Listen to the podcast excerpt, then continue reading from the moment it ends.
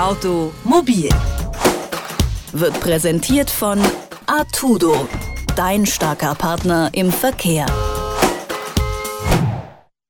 Eine Panne auf der Autobahn ist ja sowieso schon eine Horrorvorstellung. Wenn das dann auch noch in der Nacht passiert, wird es richtig unheimlich, denn die Autobahnen sind nicht beleuchtet. Trotzdem muss der Autofahrer ein Warndreieck aufstellen und dafür 200 Meter über den Standstreifen laufen. Einer Frau auf der R2 ist das zum Verhängnis geworden. Sie ist von einem anderen Auto erfasst worden und hat nicht überlebt. Grund für uns, mal nachzuhaken, wie sinnvoll diese Regelung ist. In unserer Serie Automobil spreche ich mit Andreas Hölzel vom ADAC. Guten Tag, Herr Hölzel. Ja, guten Tag, hallo.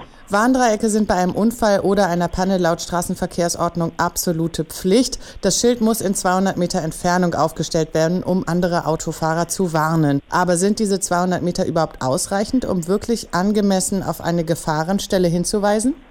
Das ist schon ausreichend. Es hängt einfach von der Geschwindigkeit des Verkehrs ab, in welcher Entfernung das Warndreieck aufgestellt werden muss. Also auf Autobahnen, wo man, sagen wir, beispielsweise Richtgeschwindigkeit fährt, also 130 kmh, da sollten es schon auf jeden Fall 200 Meter sein. Auf Landstraßen sollten es mindestens 100 Meter sein und innerorts, je nachdem, was für eine Straße es ist.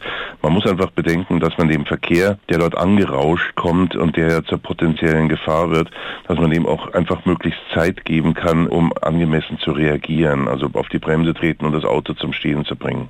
Ich denke ja, der Warnblinker, die Warnblinkanlage ist ja viel besser sichtbar als das Warndreieck. Warum reicht es nicht, diesen Warnblinker zu setzen?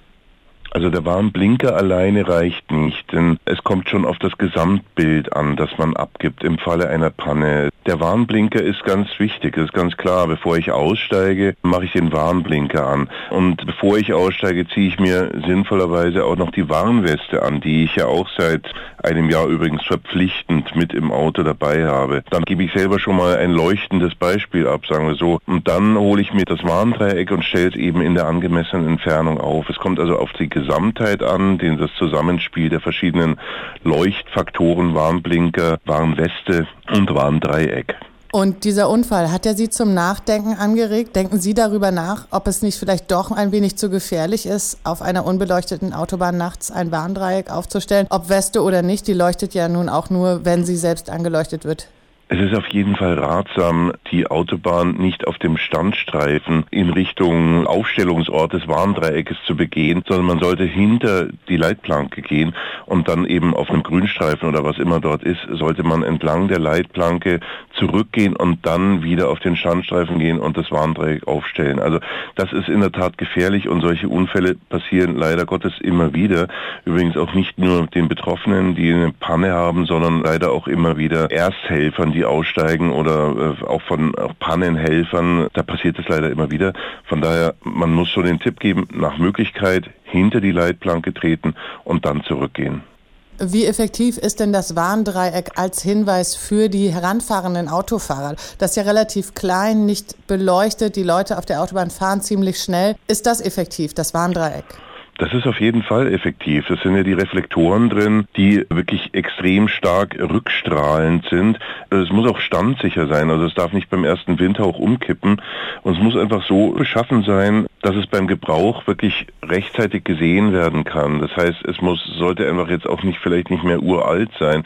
Man sollte da gelegentlich mal einen Blick drauf werfen. Ist es noch standsicher? Ist es tragbar? Funktionieren die Reflektoren noch? Also wenn man das so alle paar Jahre dann mal austauscht, dann macht man sich sicher nichts falsch. In unserer Serie Automobil verteidigt Andreas Hölze vom ADAC das Warndreieck. Vielen Dank, Herr Hölze. Sehr gerne. Wiederhören. Automobil wird präsentiert von Artudo, dein starker Partner im Verkehr.